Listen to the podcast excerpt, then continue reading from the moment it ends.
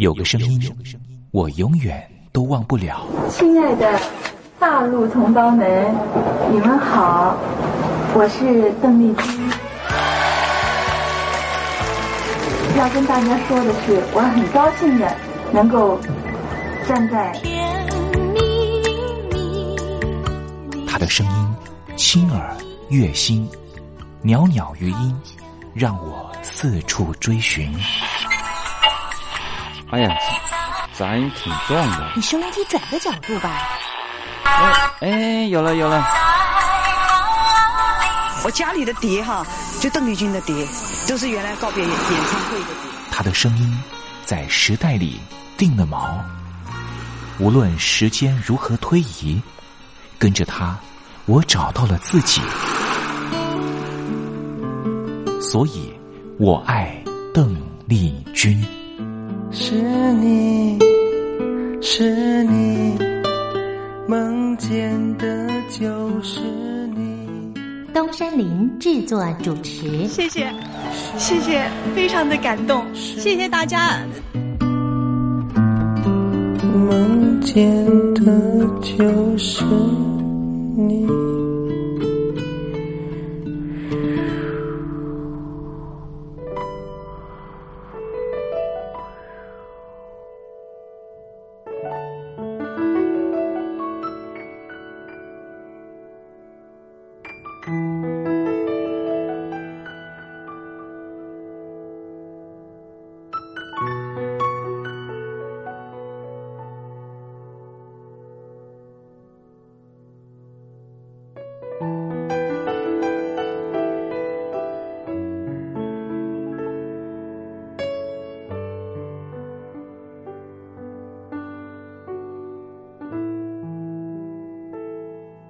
大陆听众朋友，你好，我是您的好朋友东山林，在台北问候您。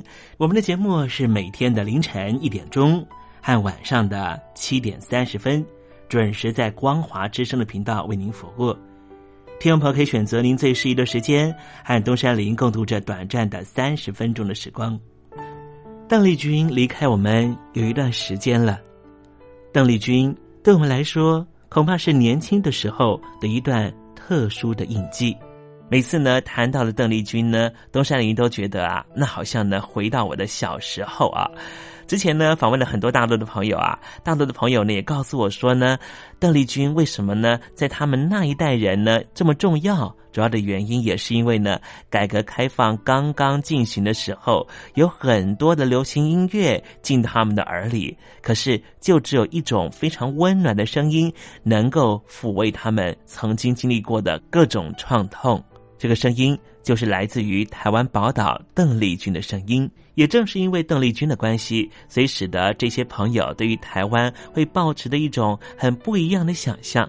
当我问起了这些大陆朋友，当你们实际上来到了台湾，在对照了还没有来台湾之前对台湾的想象，心里头又有什么样的感觉呢？啊，这些朋友呢，往往很难说明他们对于台湾的真实感受。没关系，听众朋友，这些真实感受有时候可能是一种五味杂陈的感受，也很难突然之间一下子说出来。如果听众朋友对于台湾有不一样的想象，或是有不一样的观察跟想法的话，也欢迎你写信到台北邮政一七零零号信箱，和东山林交流交流。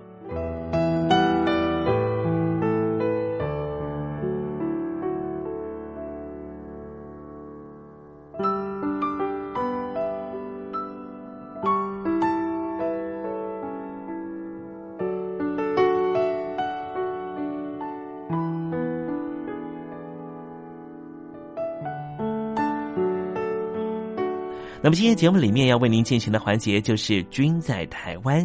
我们通过这个环节来了解什么样的土地和土壤跟空气，让邓丽君长成这样的模样，唱出这样美好的声音，感动我们的每一颗心。待会在“君在台湾”的环节，我们带领听众朋友认识台湾的风土民情。那节目的一开始，先送上一首邓丽君好听的歌曲吧。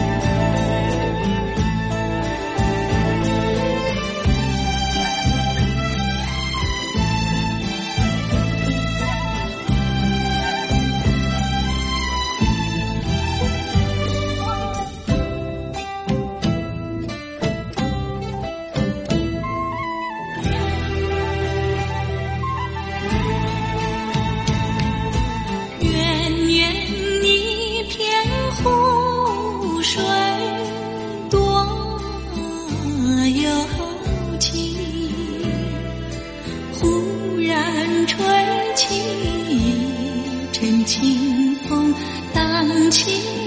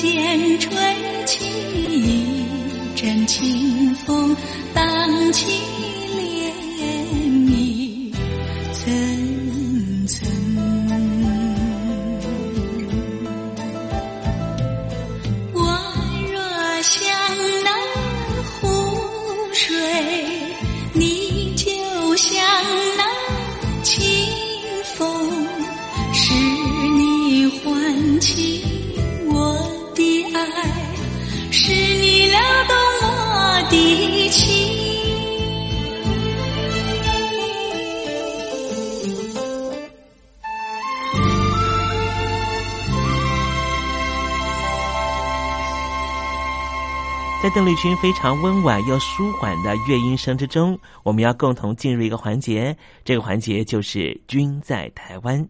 这里是光华之声正在为您进行的栏目，就是“我爱邓丽君”。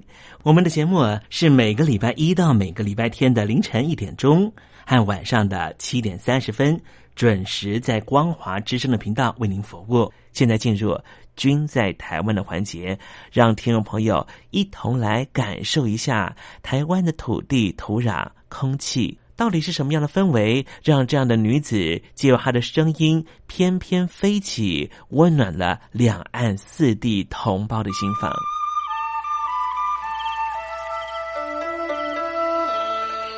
那是一个下过大雨的午后，我又回到了我的母校泸州国小。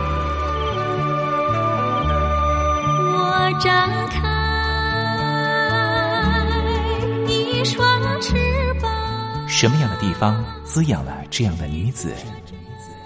这女子生长的土壤里蕴含着什么样的养分？我父亲的那一代就是从大陆，呃，逃难到台湾来的。我们是第二代啊，总是好像总是有一种感觉，希望有那么君在台湾，带您认识邓丽君的台湾。在梦里，我又回到了我难忘的故乡，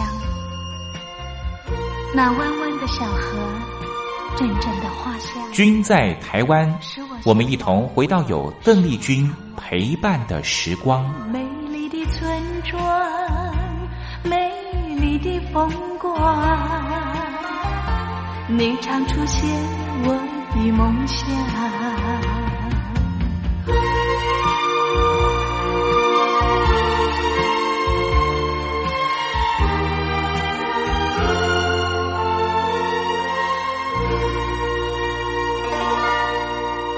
君在台湾，君在台湾。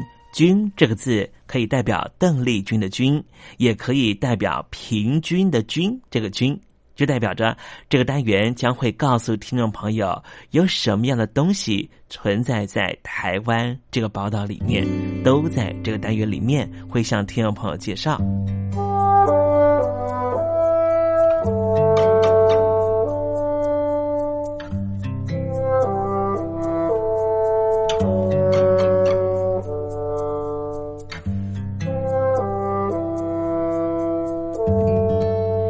天东山林啊，要跟听众朋友分享一个暖心的故事啊。这是住在苗栗竹南镇的镇民，叫做陈松生啊。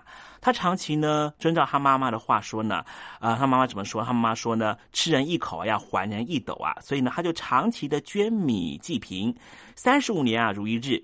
今年就由他的小孩陈汉章代表捐赠了一万斤的白米啊。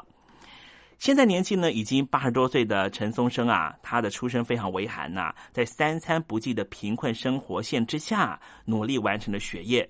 母亲告诉他说呢，人穷志不穷，应该要常怀感怀之心。所以啊，刚才才说到吃人一口还人一斗，所以呢，他创业之后呢，始终都热心于公益。陈松生的小孩叫做陈汉章，就说他的父亲啊，好节俭哦，坚持不浪费、不奢侈，并且遵节开支，帮助弱势朋友。从民国六十九年啊，每年都遵照祖母的嘱咐，把祖母的暖寿经费移作为寒冬送暖的钱，买米济贫。即便是阿妈过世了，也没有停止哦。不但过去三十五年是如一日啊，而且啊。捐米的数量从最初的每年五千斤追加到了一万斤。陈汉章还说啊，父亲默默行善，曾经当选过全国好人好事代表，还获选成为中华民国十大公益家庭，善行也获得许多民间团体的肯定，并且收录在书册里面，成为了小学生的教材。今天东山林跟天朋友分享的是苗栗竹南镇的陈松生的故事啊，他乐于行善，这是义举；遵从他妈妈的命令，这叫做孝顺。陈松生呢，可说是孝义两全。古文说得好啊，受人捐滴，涌泉以报啊，吃人一口，还人一斗，这就是涌泉以报的最具体的表现。陈松生他乐善好施的精神，是值得我们感念，也值得我们学习。你说是不是呢？Thank you.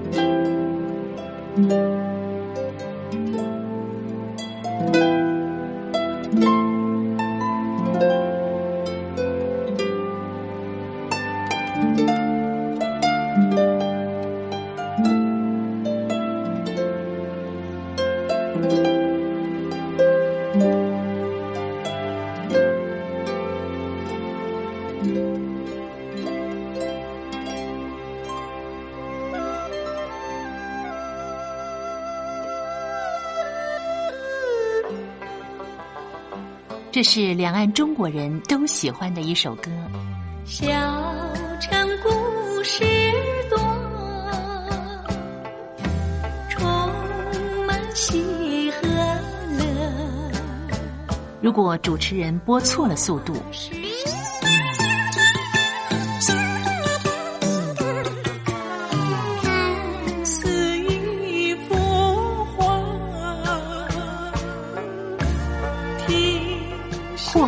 或慢的走调歌曲，都不是听众喜欢的。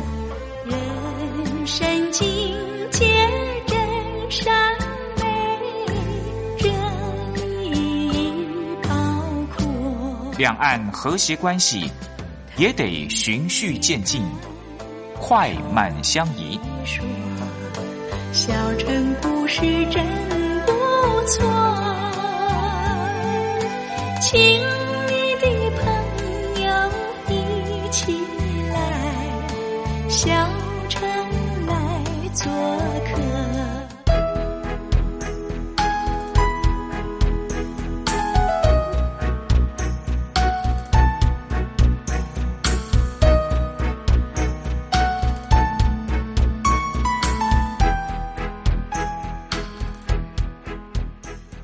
生活中少不了知性的真，生活中少不了理性的善，生活中也少不了感性的美。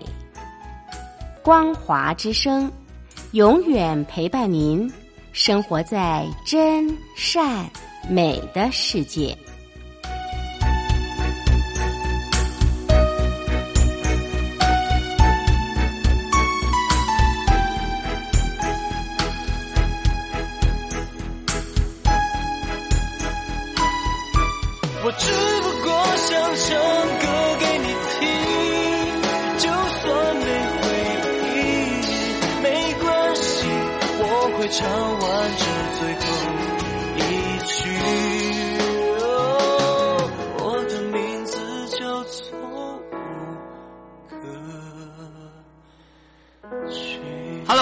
的听众朋友，你好，没错，我就是吴克群。不管你现在在做什么，不管你现在在哪里，吴克群和光华之声在台北问候你。我只不过想唱歌给你听，用尽我全力，一首歌。这里是光华之声。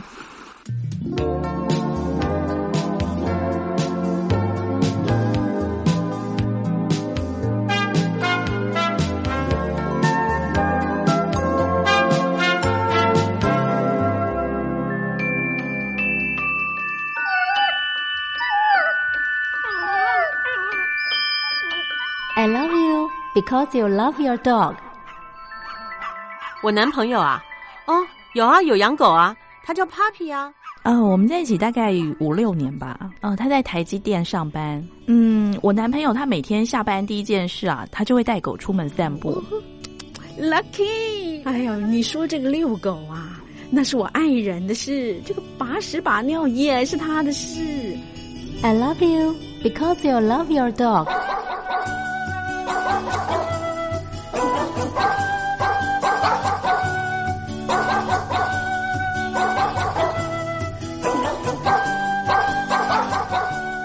I love you. I love you. Because you love your dog.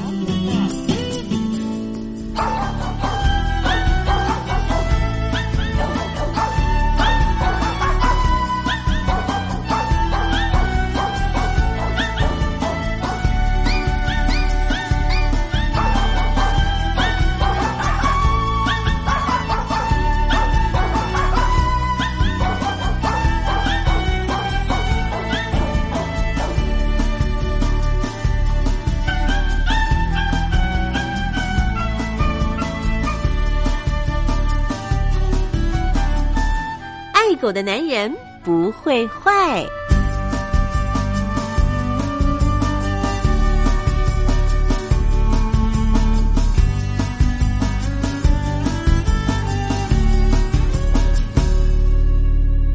狗是人类最忠实的朋友。从一个人怎么对待狗狗，就大概可以知道他是怎么样的一个人。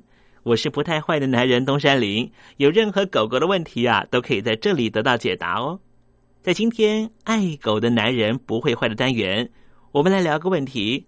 这个问题就是：为什么我家的狗狗总爱挤在我的旁边？东山林知道，有些狗主人是不会禁止自己家的狗狗跳上沙发的，所以你们家狗狗会自动跳上沙发，倚靠在主人身旁。小型狗这还不算什么，如果是分量很重的大型狗，这样挨着挤着。主人可能会受不了而换位置坐，但是往往主人一换位子，狗狗也会跟着再继续挤过来，搞得你不胜其烦。其实这个动作是很容易被人类误会的，尤其主人会误以为狗狗太撒娇、太粘人了。其实动物学家告诉我们，这是强势支配动作的温柔版本。在狗的世界里面，地位遵从的狗老大。是可以为所欲为的，有食物它可以先吃，有母狗发情它可以选择先交配，而且想待在什么地方都可以。其他的狗狗必须乖乖的让路，如果有狗敢挡它的路，它会直接用肩膀顶撞，把那一只不识相的狗狗撞开。因此，当狗狗使用肩膀碰撞、冲撞的动作，那是一个强力、有自信的宣告。就像是他在说：“我才是老大，通通都得听我的。”而那一只被碰撞的狗狗，不管是被撞开，还是自己乖乖的闪开、让开的回应，就表示：“没错，你就是老大，我立刻闪。”而冲撞的变化版本，就会变成比较细腻温柔的倚靠。想要宣示强势主导地位的狗狗，会走到另外一只狗的身边，把全身的重量靠在对方的身上。如果被压制的狗狗承认它的领导地位，就会稍微挪开位置。这样的变化是为了方便狗狗之间的沟通，没必要每次都大阵仗的冲来撞去，以免爆发更严重的冲突。我们回到狗狗靠着主人的情况来说明。如果狗狗试图挑战主人，一开始也会采取这种温和的手段来驾驭主人。万一主人没有及时察觉狗狗的企图，也没有正确解读狗狗的沟通讯号，会误以为狗狗只是爱撒娇，每次都把位置让给狗狗。一段时间之后，狗狗就以为主人臣服于它。就会用更强烈的方法确认彼此的未接关系，例如不听从命令，甚至做出具有攻击性的动作。在欧美的某一些动物专家所开出来的建议，他们会说，当狗狗已经会攻击家人的时候，主人只有四种选择：第一种就是继续忍耐；第二种是带狗狗去看行为治疗专科医师进行矫正。第三种就是放弃饲养，第四种就是选择安乐死。其实这整个问题的核心，是因为狗主人不能够负起领导的责任，而最后让狗狗落到如此的境界。其实这只狗狗是非常无辜可怜的。所以啊，预防胜于治疗，及早确认人狗之间的。主从位阶是非常重要的基本功课，请注意，一开始就要在日常生活的每一次互动中赢得狗狗的尊敬，让狗狗有一个值得赋予忠心的老大。好啦，今天爱狗的男人不会坏的单元为您解答的问题就是：为什么狗狗老爱挤在我身边呢？这绝对不是爱撒娇而已，其实是和主人在竞争更高的位阶。您千万不要小觑这样的情况。希望今天的单元能够让听众朋友更懂你们家的狗狗，我想你们家狗狗也会因此更爱你的。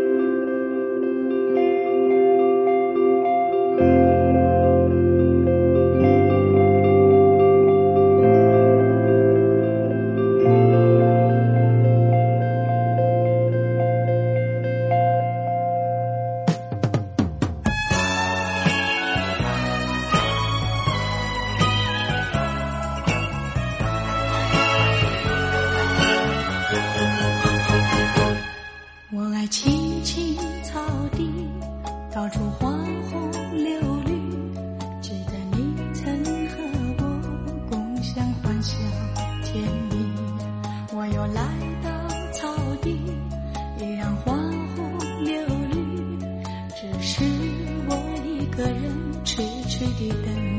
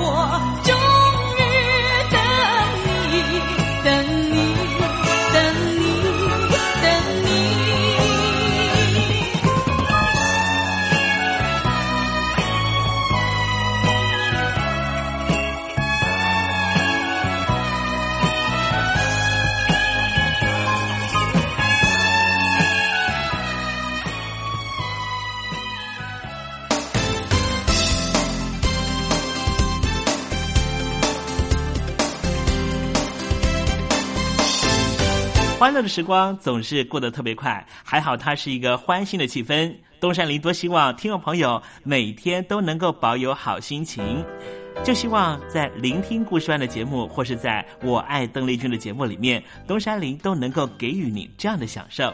那么今天我爱邓丽君的栏目在这里要告一个段落了，东山林真的要跟天魔说再见了。明天我们同一时间继续在拥有邓丽君的短暂三十分钟时光里面见面了。我们继续听邓丽君的音乐，回忆那过往的美好时光，好不好呢？明天不见不散喽，拜拜。